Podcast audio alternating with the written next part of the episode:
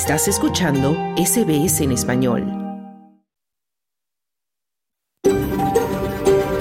SBS, a world of difference. You're with SBS Spanish on mobile, online and on radio. Estás con SBS en español, en tu móvil, por internet, en tu radio.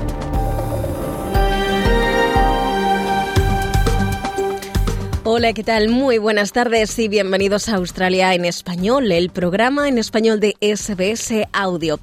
Este miércoles 17 de enero de 2024 te saluda desde los estudios de Melbourne, las tierras tradicionales del pueblo Urungeri, Noelia Blasco y, Carlo, y Claudio Vázquez con las noticias.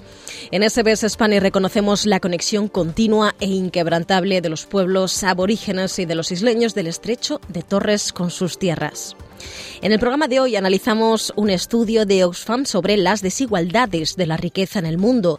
El informe encontró que la riqueza total de los multimillonarios más ricos de Australia aumentó más de un 70% en los últimos tres años, mientras uno de cada ocho australianos vive en la pobreza.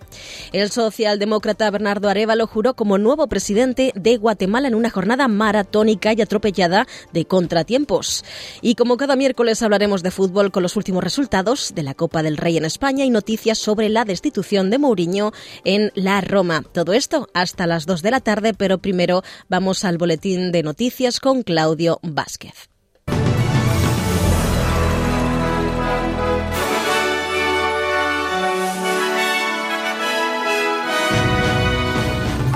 Embajador de China en Australia considera el 2023 como un año positivo para las relaciones chino-australianas. Continúa el debate sobre la celebración del Australia Day con municipios que renuncian a celebrar esa fecha. Nayib Bukele, favorito en las encuestas para volver a gobernar en El Salvador. Estos son los titulares del miércoles 17 de enero de 2024.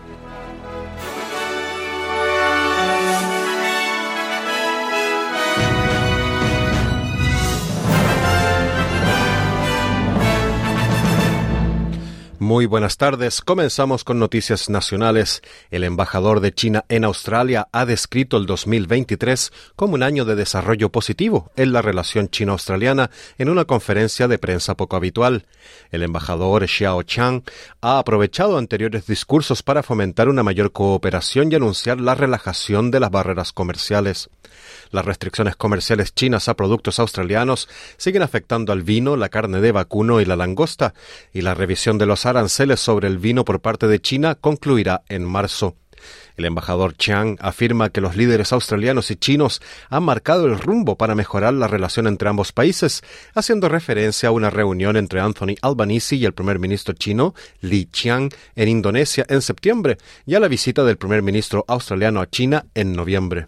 Uh, I think uh, compared with the year before last, Creo que en comparación con el año antepasado, el 2022, que califiqué de año de estabilización, he calificado el 2023 como el año del intercambio, la mejora y el diálogo de las relaciones entre China y Australia. Y con los esfuerzos conjuntos de ambas partes hemos emprendido el camino correcto para mejorar y desarrollar nuestros lazos bilaterales, decía el embajador Chiang. El debate en torno a la fecha del Día de Australia continúa, ya que varios municipios del país han decidido cambiar la fecha de la celebración nacional. El suburbio de Rockingham en Perth, en Australia Occidental, es uno de los ayuntamientos que han decidido cambiar la fecha al 27 de enero, alejándose del 26 de enero, que ha desatado la polémica para muchos por ser un día que marca masacres, muerte y pérdida de tierras y cultura para muchos aborígenes australianos. En 2023, el gobierno de Victoria también suprimió el desfile del Día de Australia, optando en su lugar por una ceremonia de izado de bandera y salva de cañón en el Santuario del Recuerdo de Melbourne. En ITV habló con miembros del público de Rockingham que expresaron sentimientos encontrados hacia la decisión del Consejo de cambiar esa fecha. I don't think there should be Australia Day at all. Um, the land was already taken. No creo que deba celebrarse el Día de Australia. La tierra ya estaba tomada, por así decirlo. Cuando dicen que Cook llegó y que ese día es el Día de Australia, el 26, pues la tierra ya estaba tomada. Bueno, nuestro pueblo ya estaba en ella, el pueblo nunca. Y yo soy un gran creyente de que no debería haber ninguna celebración del Día de Australia en absoluto, decía un hombre. A mí personalmente no me importa y sé que a muchos de mis amigos y a mí, tradicional, ah, y a mí tradicionalmente me gusta celebrar que es un día festivo, decía una mujer de Rockingham. No estoy de acuerdo, creo que debería ser el 26. Llegamos a Australia hace 50 años y eso es todo lo que sabemos y queremos que permanezca así, decía otra de las personas consultadas. El primer ministro australiano Anthony Albanese dice que está dispuesto a dar a la Comisión Australiana de Competencia y Consumo, ACCC, más poderes para llevar a cabo su investigación sobre los supermercados. El expresidente de la ACCC, el profesor Alan Fels, dijo a Channel 9 que la ACCC está estudiando si una empresa sube los precios a un 10% solo durante un día y luego anuncia una rebaja de precios del 10%, es ilegal, según la ley de competencia, por ser engañosa y confusa, decía el presidente de la ACCC. Él también dice que el primer ministro está consiguiendo que la ACCC investigue los precios excesivos, cosa que no puede hacerse en una petición del gobierno. Pero el profesor Fels dice también que la investigación no tiene mucho poder para imponer nada, salvo educar al público y presionar a los supermercados. The excessive prices bit is quite hard to prove and even if they are excessive lo de los precios excesivos es bastante difícil de demostrar e incluso si son excesivos, no hay poder real para regularlos. Lo único que puede hacer la ACCC es investigar, denunciar y también avergonzar a esos minoristas y proveedores que obtienen mayores márgenes de beneficio en los primeros eslabones de la cadena, decía Fels. Por primera vez se aprueba en Australia una vacuna contra una enfermedad respiratoria muy infecciosa. La Administración de Productos Terapéuticos ha aprobado una vacuna contra el virus respiratorio sincicial para australianos mayores de 60 años. El VRS, como se conoce el virus respiratorio sincicial, suele asociarse a los, niños pequeños, pero el año pasado se diagnosticó esta enfermedad altamente infecciosa a más de 25.000 australianos mayores. El VRS es muy contagioso y suele causar una enfermedad de leve a moderada en los más jóvenes, con síntomas como secreción nasal, dolor, dolor de garganta, tos, fiebre y otros tipos de dolores. La TGA aprobó oficialmente el Arexvy el 8 de enero como la primera vacuna contra el VRS en Australia y señaló que a su debido tiempo se facilitarían más detalles sobre su suministro y el coste de la vacuna. Un descubrimiento de científicos australianos sobre el cáncer de mama ha despertado la esperanza de un tratamiento preventivo en el futuro. Alrededor del 70% de las mujeres portadoras del gen defectuoso BRCA2 desarrollan la enfermedad y los investigadores han identificado qué células tienen más probabilidades de convertirse en tumores. También han descubierto que los fármacos oncológicos existentes pueden retrasar el crecimiento de un tumor en el laboratorio, actuando sobre determinadas partes de la producción proteínica celular. El estudio dirigido por el Instituto de Investigación Médica Walter y Elisa Hall de Melbourne se publica en la revista Nature Cell Biology. Muchas mujeres con el gen defectuoso desarrollan cáncer de mama agresivo a una edad temprana, por lo que algunas optan por someterse a una cirugía preventiva para reducir el riesgo de cáncer de mama. En noticias de Latinoamérica, Nicaragua canceló el martes la personalidad jurídica de nueve ONGs, dos de ellas católicas y cuatro evangélicas, por incumplir con el reporte de sus finanzas, por lo que sus bienes pasarán al Estado. Una resolución del Ministerio del Interior clausuró los organismos, según una publicación en el diario oficial La Gaceta, donde también se publicó otra decisión que aprueba la cancelación de la personalidad jurídica de siete ONGs adicionales por disolución voluntaria de miembros. Las ONGs católicas canceladas son la Fundación Misioneros Consagrados del Santísimo Salvador y la Asociación Misioneros de la Compañía de María. Y las evangélicas son la Asociación Misión Pentecostés Jehová Proveerá, la Asociación Misión Apostólica Evangelística y Profética, la Fundación Iglesia Familiar Nueva Restauración y la Asociación Misiones Transmundiales de Nicaragua. También fue ilegalizada la Fundación Società Dant'Alighieri de Nicaragua, dedicada a la enseñanza del idioma italiano, y la Asociación Niños del Fortín, que trabaja con infantes en riesgo en el departamento de León, al oeste de Managua, y también el Club Campestre de la ciudad de Estelí, al norte. Los bienes inmuebles y muebles de estas nuevas asociaciones serán traspasadas al Estado según la legislación que regula a los organismos sin fines de lucro. La clausura de las asociaciones se da además en un marco legal endurecido para las ONGs en Nicaragua, donde el gobierno del presidente Daniel Ortega ha cerrado unas 3.500 hasta el 2018, desde el 2018, perdón. Nicaragua endureció las leyes tras las protestas contra el gobierno en 2018, que en tres meses de bloqueos de calles y choques entre opositores y oficialistas dejaron más de 300 muertos según la ONU. El gobierno, que consideró las protestas como un intento de golpe de Estado promovido por Washington, asegura que algunas ONGs financiaron a las protestas. El presidente de El Salvador, Nayib Bukele, ganaría la reelección y dominaría casi por completo el Congreso en los comicios del 4 de febrero, aseguró este martes una encuesta de la privada Universidad Francisco Gavidia. Bukele, con su partido Nuevas Ideas, obtuvo un 70,9% de la intención de voto, según la encuesta que tiene un margen de error del 2,8% y que fue realizada del 3 al 8 de enero con 1.904 personas. Relegados a un 2,9% figuró el candidato de la ex guerrilla del Frente Farabundo Martí para la, para la Liberación Nacional, el ex diputado Manuel Flores, y la derechista Alianza Republicana Nacionalista Arena, con el empresario Joel Sánchez, que figura con un 2,7%. El candidato de nuestro tiempo, Luis Parada, obtuvo un 1,1%. En los comicios de febrero, con un padrón de 6,2 millones de electores, también será renovado el Congreso, que tendrá 60 diputados en vez de los actuales 84 que el oficialismo y sus aliados dominan, en virtud de una reforma a la ley electoral. La proyección, según el sondeo, es que el partido Nueva Ideas, Nuevas Ideas obtendría 57 diputados, dos tendría Arena y uno el Partido Demócrata Cristiano. Otra encuesta realizada en diciembre pasado por la Universidad Jesuita Centroamericana consignó que 7 de cada 10 salvadoreños están de acuerdo con que Bukele sea candidato a la reelección.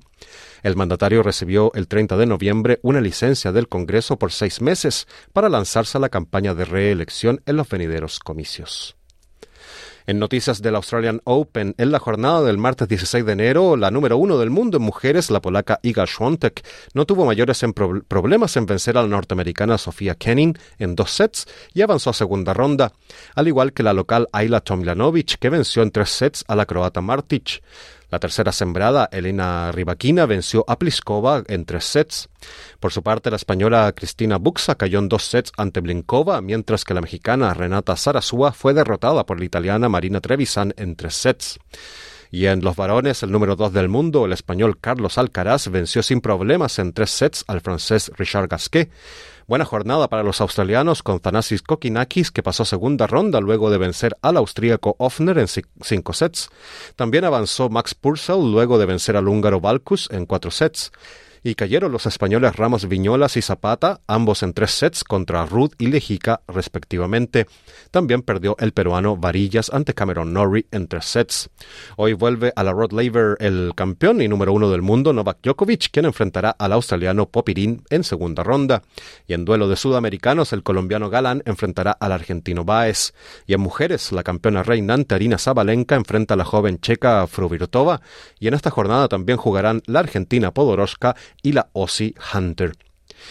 Y en noticias de Australia, el ministro de Industria y Ciencias, Ed Hutzich, afirma que el gobierno federal está estudiando leyes sobre el uso de la inteligencia artificial para que garanticen una mayor protección ante el rápido desarrollo de esta tecnología.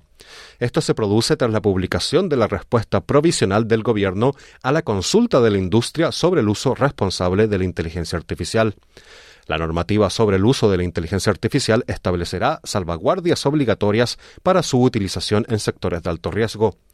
Entre las medidas que se barajan están las salvaguardias para el uso de la inteligencia artificial en sectores como las infraestructuras críticas, en agua y electricidad, en la sanidad y en las fuerzas del orden. El ministro Hasich afirma que es importante contar con medidas adecuadas de supervisión y rendición de cuentas que puedan seguir el rápido ritmo de desarrollo de la inteligencia artificial.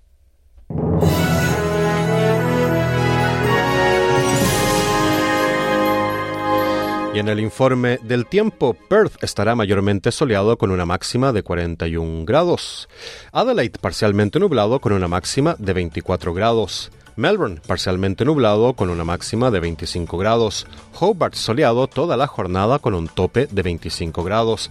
Canberra tendrá lluvias con una máxima de 24 grados.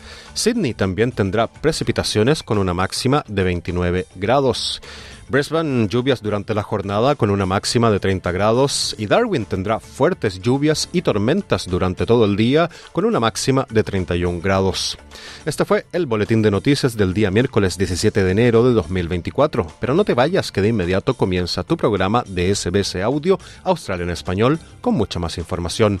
Otro informe noticioso mañana a la una. Muy buenas tardes.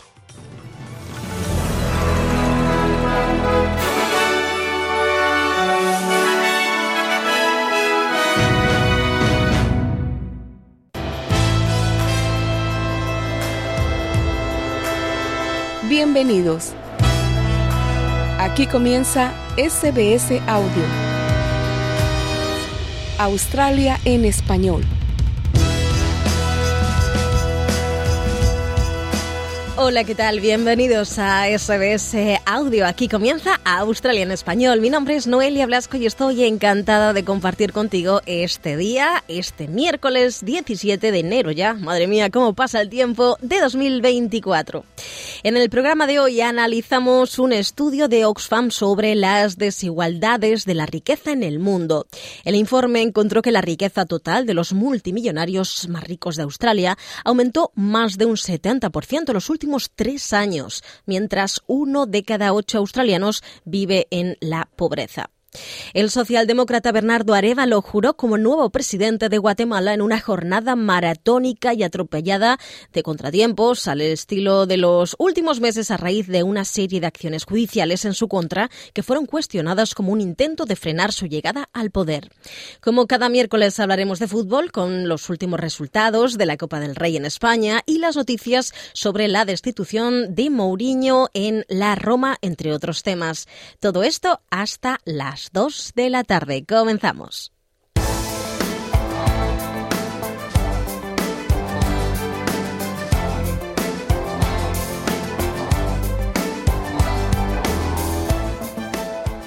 Según un informe de Oxfam, la desigualdad de la riqueza en el mundo sigue creciendo. Utilizando datos de Forbes, el estudio encontró que la riqueza total de los multimillonarios de Australia aumentó en más de un 70% en los últimos tres años.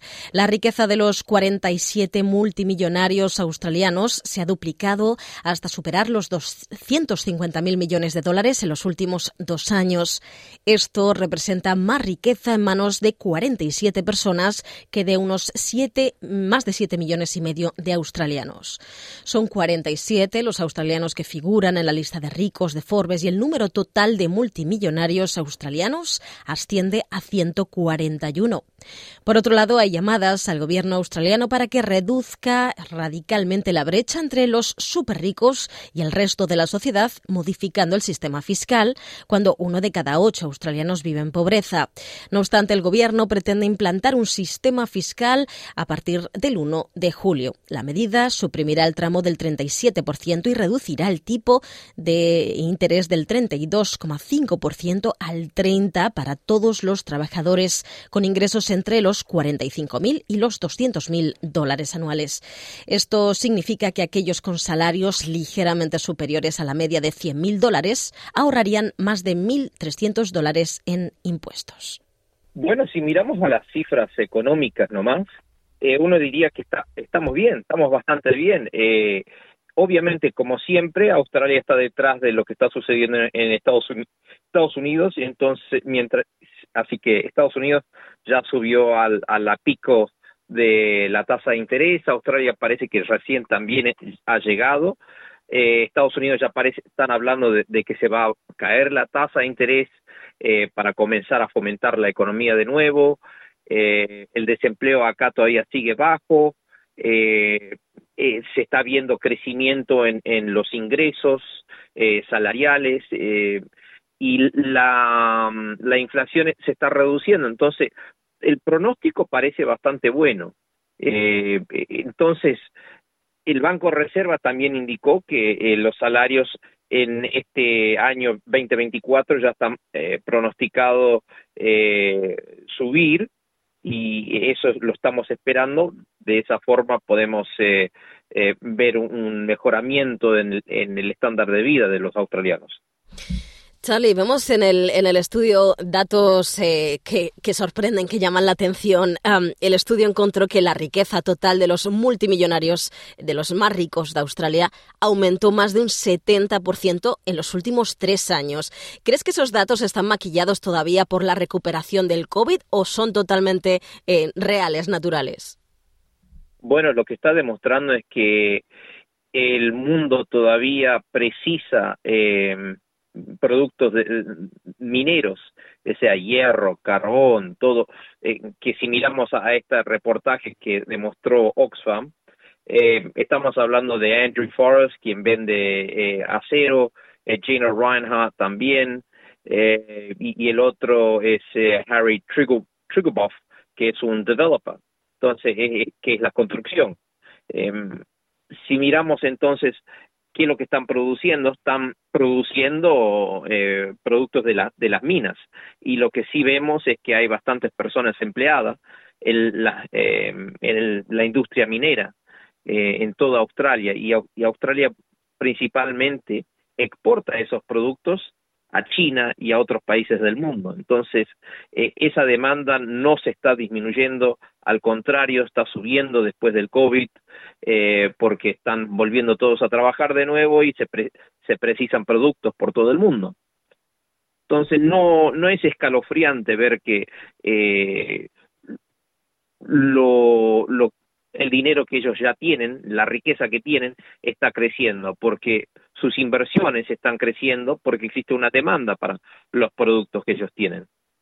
Podríamos decir entonces que el sector minero, el sector inmobiliario, el del acero son los, los más potentes en, en este momento a, a, a, gran diferencia ¿no? de, de otros muchos sectores.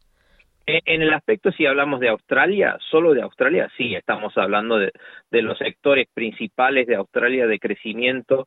Eh, si, sin mirar a, mucho a la prensa, tenemos, eh, ya sabemos que van a venir 1,5 eh, millones de personas a Australia y estamos hablando de una crisis eh, de viviendas, entonces se va a precisar eh, construir varias viviendas más, entonces eh, los developers eh, van a tener que, que comenzar a construir. Y, para eso se precisa hierro, acero, concreto, todos esos materiales, materia prima para la construcción. Eh, entonces, no es nada fuera de lo, ordinario que se vea eh, que una persona quien es dueño de, de una compañía de, de esos productos de materia prima eh, vea sus riquezas incrementarse. El informe de Oxfam también eh, pide que el gobierno federal añada un impuesto progresivo sobre el patrimonio del 2,5% a los multimillonarios australianos. Eso podría generar eh, más de 33.000 millones de dólares anuales y según bueno según la directora eh, la directora ejecutiva de Oxfam con esos recortes fiscales se podrían además construir más de 60.000 viviendas al año. Se podría hacer frente a esa crisis de vivienda y sacar pues de la pobreza mucha gente. No sé si estás eh, de acuerdo en esa en esa petición? Mira, eh, como economista te puedo decir, el gobierno no construye, el gobierno lo que hace es eh, paga dinero a los developers, o sea, al, sector privado, para construir. Eh, el gobierno recaude esos fondos de nosotros, eh, nos saca nuestros, eh, nuestros salarios y los llama impuestos, y esos impuestos los usa para distribuir yo no estaría a, favor de que se incrementen los impuestos, al contrario, se, sería más beneficioso si el gobierno, en vez de sacarnos más dinero, no solo a nosotros, pero también eh, lo que está procurando sacar de los más ricos, eh, porque lo que va a suceder, si imponen estos impuestos el gobierno, va a ver que estas personas que son tienen super riquezas eh, se vayan del país y paguen a más abogados y a más, más contadores para tratar de evitar este nuevo impuesto. Eh, porque esto es lo que realmente sucede. El gobierno impone legislación eh, impositiva para más impuestos y las compañías y, las personas más ricas emplean abogados y contadores para poder eh, encontrar la forma de legalmente no tener que pagarlo. Charlie, por otro lado, eh, los recortes fiscales entrarán en vigor en julio de 2024. Se modificará el sistema de, los tramos impositivos a través de supresión de, del tramo del 37%, reducción del tramo del 32,5 al 30%. Esto eh, supone que los australianos que ganen, por ejemplo, entre 45.000 y 200.000 dólares, eh, se situarán en un, en un tipo impositivo intermedio. Eso significa que las rentas altas pagarán menos impuestos. Según Oxfam, esto profundizará en la desigualdad y aumentará la inflación. No sé, no sé qué opinas. Eh, primero, Oxfam creo que es una eh, organización de caridad. No sé cuántos economistas tienen, pero simplemente yendo a, la información que tiene el Australian Bureau of Statistics y mirando a las cifras de cuántas personas están ganando eh, mayor de 45 mil dólares anuales, estamos hablando de 8 millones de personas. Entonces es una cantidad de personas. Eh, o sea, prácticamente la, mayoría de la población australiana está ganando mayor, superior a 45 millones, a 45 mil dólares anuales. Eh, entonces, no veo el razonamiento por la cual eh, ellos indiquen o varios otros eh, eh, comentaristas dirían saquen este stage 3 tax cuts porque al fin y al cabo esto viene por varios años que ya, ya se va por imponer y se va atrasando. y lo que va a beneficiar van a ser las personas quienes están contribuyendo gran mayoría al, a la economía. Si miramos a una persona ganando 120 mil dólares, eh, eh, ya están poniendo eh, casi 30 mil dólares en impuestos al gobierno. Una persona ganando arriba de 180 ya está pagando casi 52 mil dólares. Eh, y si esos estos recortes de impuestos le dan un poquito de beneficio a aquellas personas que ya están poniendo muchísimo más, no veo nada malo con eso. Charlie, por otro lado, en la lista de Forbes, que son los, eh, los más ricos eh, del mundo, hay 47 australianos. ¿Qué te parece esa cifra? Beneficioso. Es buenísimo ver que los australianos estén creando riqueza, porque eso es lo que e, esta revista está demostrando, que hay australianos allí que están creando fortunas, están creando empleo porque acordate, estas personas quien eh, aparecen ahí han eh, puesto su dinero, su eh, inteligencia y su capacidad y tiempo para crear una compañía.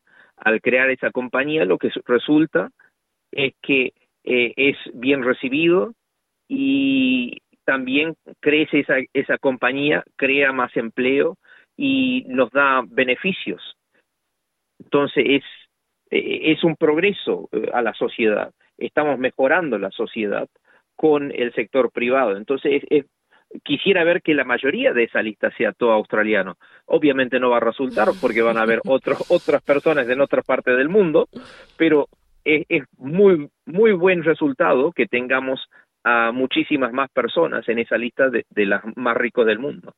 Bueno, creo que todos nos saldríamos beneficiados, ¿no? En ese, en ese caso, desde luego que sí. Obvio. lo, que crea más, más riqueza y nos saca todo de la, pobreza es el mejoramiento de la economía. No es que el gobierno saque más dinero de todos nosotros y supuestamente sea más justa o equitativo en la distribución de, ese dinero, porque no puedes hacerle, eh, hacerle más rico con sacarle eh, más, rico al pobre, con sacarle del rico y decir, eh, mira, estoy, estoy ayudando a todos, porque realmente lo que estás haciendo es creando un, un sistema de ansiedad en esa persona que tiene más y decir, bueno, ¿para qué voy a quedarme acá en este país si me van a sacar más? Me voy a otro país donde me sacan menos y puedo seguir trabajando y creando riqueza. Es curioso, Charlie, ya por último, cuando, cuando salen estas listas de, los eh, multimillonarios ¿no? del mundo, y en este caso de Australia, em, siempre generan mucha controversia, ¿verdad? Hay, muchas opiniones eh, contrarias a pues, estas publicaciones o incluso a que la gente se haga cada vez más rica. Bueno, si miramos a, Andrew Twiggy Forrest, él es un doctor en eh, ecología y también uno de esos tres más ricos de Australia, eh, ya indicó que él va, a donar toda su fortuna eh, antes de su muerte. Entonces, lo que tenemos es la filantropía. Si el gobierno, en vez de decir, te voy a sacar más dinero con impuestos, dice, voy a promover la filantropía, eso sería un beneficio muchísimo más grande para la sociedad. O sea, le das a la persona que tiene más eh, una oportunidad de, de ser voluntario, de dar su dinero queriendo, entonces creo que van a haber muchísimas más personas ricas que ya van a, van a, meter su mano en su bolsillo y decir, yo voy a dar mi caridad, mi dinero, mi tiempo a, los que tienen menos para el mejoramiento de la sociedad. En vez, eh, si lo que estamos viendo lo que está diciendo Oxfam, yo quiero que eh, hagas caridad, pero al punto del gatillo, eh, o sea, te voy a cobrar impuestos, si no lo haces, te voy a cobrar impuestos.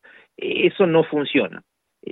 Ese, creo que escuché un, dicho que dijo un político últimamente que es fácil hacer caridad con el bolsillo de otro y desgraciadamente lo que puede lo que tiene que hacer el gobierno y lo más eficiente sería si promueve la filantropía y la caridad de estas personas más ricas eh, y ya existe el lo que existe la deducción de impositiva el tax deduction eh, pero si hay más eh, fomentación del gobierno para estas personas que son súper ricas entonces creo que va, va a ser mejor recibido eso que te vamos a cobrar más impuestos.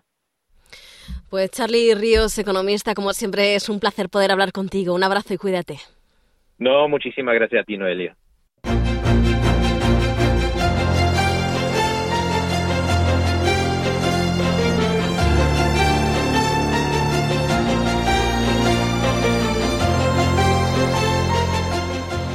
Y nos vamos a Latinoamérica. El recién juramentado presidente de Guatemala, el socialdemócrata Bernardo Arevalo, agradeció este lunes la imparcialidad de las Fuerzas Armadas durante la crisis política ante el boicot para impedir su investidura, tras una arremetida judicial encabezada por la Fiscalía.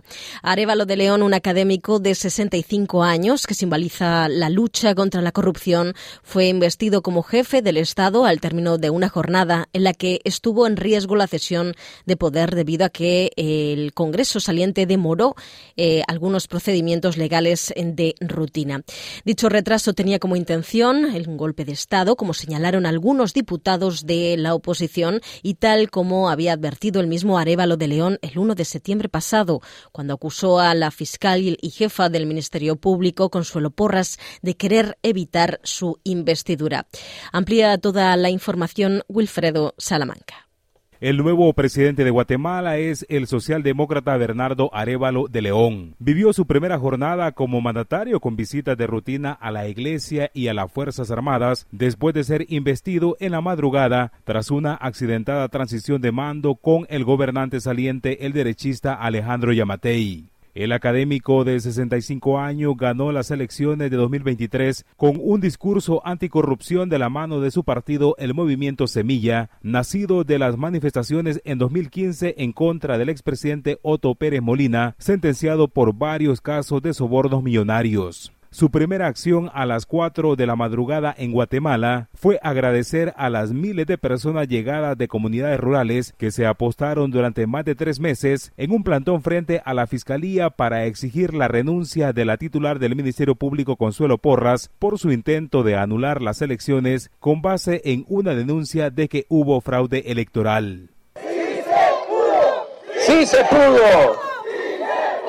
No vamos a poder resolver todas las brechas, porque son 500 años de abandono y 30 años de asalto corrupto al poder.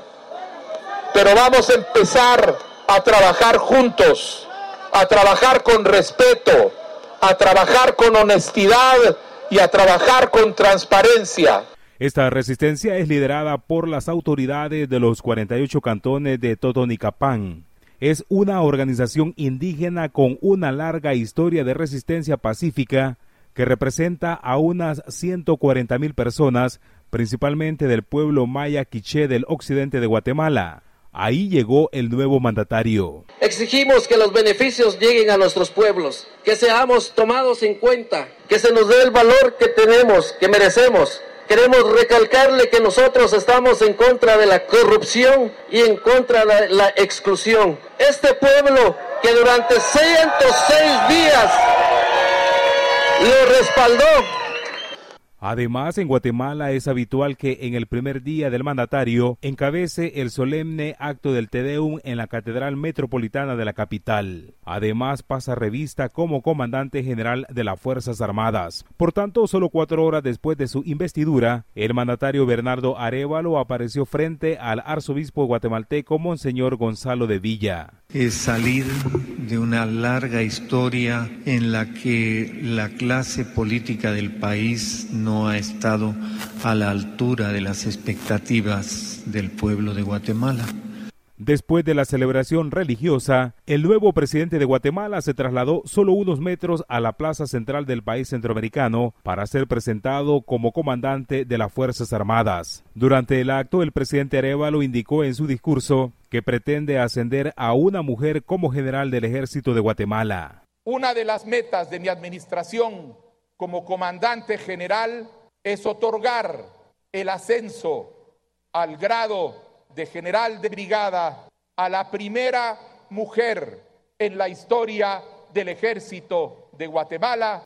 Habitualmente este acto se lleva a cabo en una base militar, pero el organismo ejecutivo al mando de Bernardo Arevalo prefirió el centro de la capital del país con acceso para el público que quisiera acercarse a la ceremonia. El recién nombrado ministro de la Defensa Nacional, general Henry David Sainz, expresó la subordinación militar al poder civil. Señor presidente constitucional y comandante general del ejército, el mismo compuesto por fuerzas de aire, tierra y mar, protestamos nuestra subordinación y respeto. ¡Que viva Guatemala! El presidente Bernardo Arevalo adelantó que esta semana pedirá la renuncia a la fiscal general Consuelo Porras, quien supervisó meses de maniobras legales en contra del ahora mandatario, elevando la tensión y la incertidumbre ante el cambio de mando. Aún es incierto si podrá deshacerse de ella. En este sentido, el presidente de Guatemala agradeció a los militares su imparcialidad frente a los conflictos políticos que atraviesa el país. La actitud exhibida por ustedes y sus comandantes en este periodo sombrío refleja un elevado nivel de profesionalización y compromiso hacia su bandera, hacia su patria y hacia nuestra constitución para muchos guatemaltecos, la toma de posesión representa no solo la culminación de la victoria de Bernardo Arevalo en las urnas, sino también su defensa de la democracia del país. Yo esperaría que haya un cambio, que realmente ayuden a la gente que más lo necesita. Luchando siempre por nuestra democracia y tenemos fe y esperanza que Guatemala cambiará. Bernardo Arevalo llega al poder con unas finanzas bloqueadas. Su antecesor Alejandro Yamatei no asistió a la entrega de la banda presidencial, pero sí le dejó congelado el presupuesto nacional y por el momento no puede centrarse en cómo va a cumplir con lo que prometió en la campaña. Para SBS Audio informó Wilfredo Salamanca.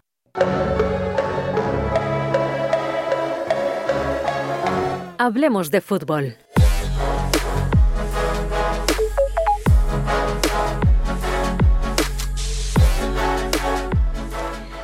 Pues sí, hablamos ya de fútbol como hacemos cada miércoles, lo hacemos con Sergio Levinsky. Sergio, comenzamos en España. Háblanos de la Copa del Rey, porque Atleti de Bilbao y Sevilla han avanzado ya a los cuartos de final, Sergio.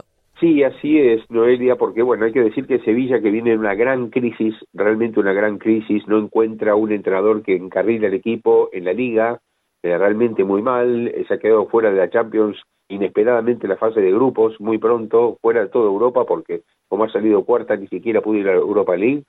pero este Sevilla que por lo menos ahora intenta por el lado de la Copa del Rey a ver si por ahí puede avanzar y hasta ganarla para volver a Europa, ¿no? Porque si es por la Liga va a ser muy, muy difícil. Es más, está en posición casi de descenso el Sevilla, está realmente muy mal, pero por lo menos ha ganado en el Coliseo Alfonso Pérez al Getafe 1-3 en Madrid con goles de Sergio Ramos, que está marcando otra vez, y dos de Isaac Romero. Ha ganado 1-3 eh, había empatado Mata para el Getafe momentáneamente, pero luego el Sevilla ganó muy bien. Así que vamos a ver si ahora encarrila un poco. Hay un, hay un gran malestar allí, hay un, problema serio también dirigencial, problemas entre familias con esto de el manejo de los capitales del club, así que vamos a ver si con esto encarrila la situación. Y por otro lado, el que sí anda realmente muy bien y está en una gran racha es el Athletic de Bilbao, que le ha ganado 2 a 0 al Alavés con dos goles de Villalibre, ex jugador de la vez, por cierto, y eh, avanza también a cuartos de final, pero bueno, en una gran semana, Noelia, porque Atlético Bilbao viene a ganar el clásico a la Real Sociedad en la Liga.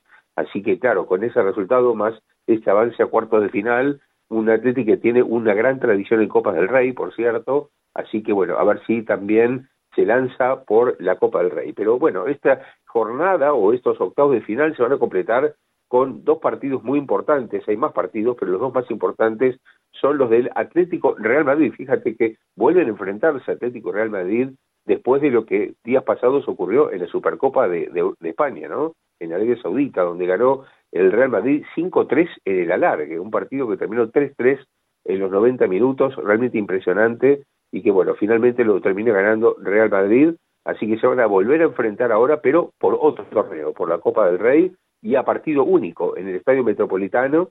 Así que bueno, vamos a ver qué ocurre allí, porque hasta ahora, más allá de que Real Madrid eliminó al Atlético Madrid en, la Supercopa de España, el único partido en toda la temporada que ha perdido el Real Madrid ha sido frente al Atlético en la Liga.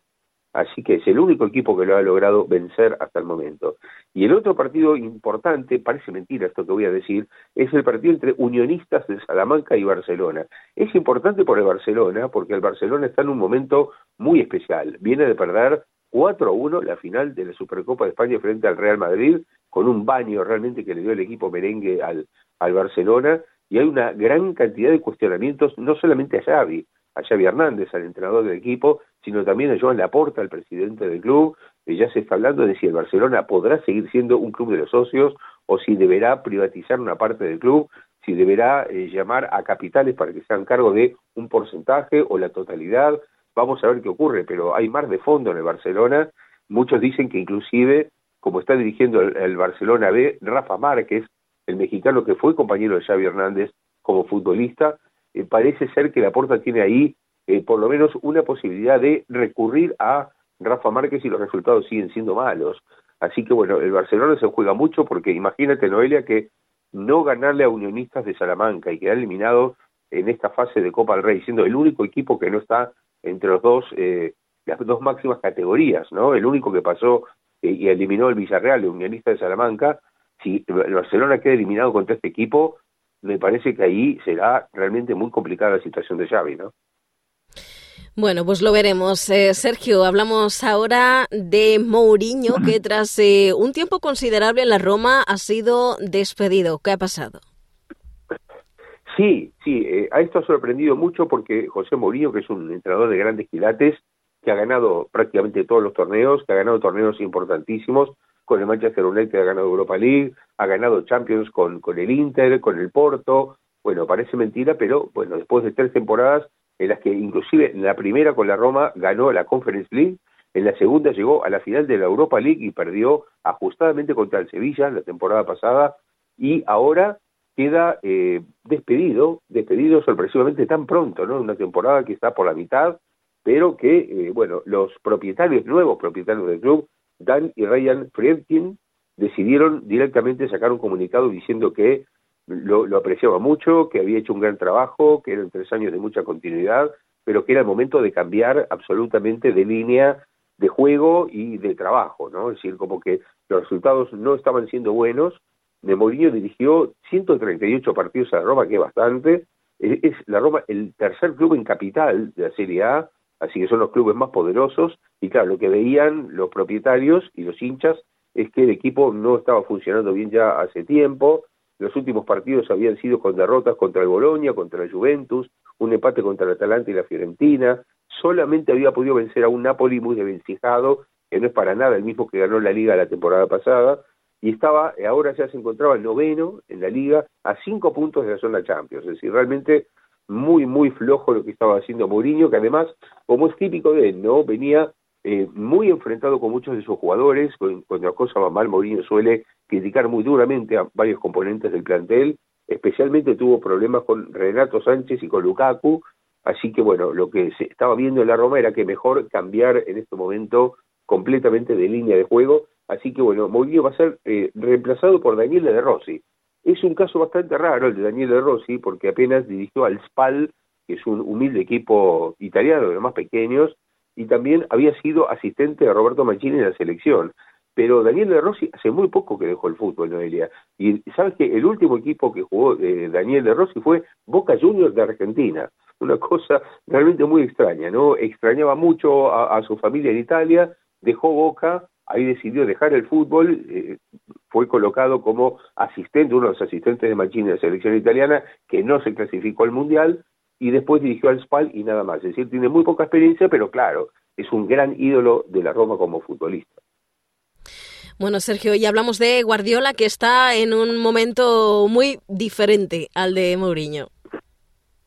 Totalmente, sí, sí, es, parece mentira, pero fíjate que con una diferencia de horas nada más, así cuando Mourinho fue despedido, Guardiola ganaba eh, otra vez el premio al mejor entrenador del mundo, ¿no? En esta fiesta llamada The Best, que son los premios que entrega la FIFA cada año, una fiesta anual, una gala anual, y ahí eh, Guardiola se lució hablando en cuatro idiomas distintos al momento de recibir el premio como entrenador de Manchester City. Lógicamente, ¿no? Guardiola eh, la temporada pasada ganó la, la Premier League inglesa y ganó la Champions League, nada más y nada menos. Y bueno, a fin de año esto lo coronó con el Mundial de Clubes, así que ganó todos los títulos y era muy esperado, más allá de que en la terna había dos grandes entrenadores italianos como Simone Inzaghi, que es el entrenador del Inter, y Luciano Spalletti, que es el actual entrenador de la selección italiana y que ganó la Serie A con el Napoli. Pero claro, no es comparable con lo que ganó Guardiola. Así que este duelo que Guardiola y Mourinho viene teniendo hace tiempo, bueno, en estos días tuvo un contraste enorme, ¿no? Uno recibiendo el premio al mejor entrenador del mundo y el otro despedido por la Roma.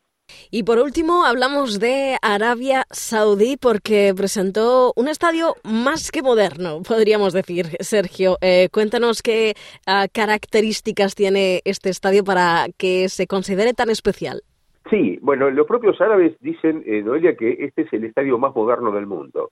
Una capacidad para 45.000 personas, para 45.000 espectadores, un estadio muy, pero muy parecido al Santiago Bernabéu de fachada, pero que tiene unas características rarísimas. Una de ellos es que está construido sobre un acantilado de 200 metros. Esto es realmente increíble, ¿no?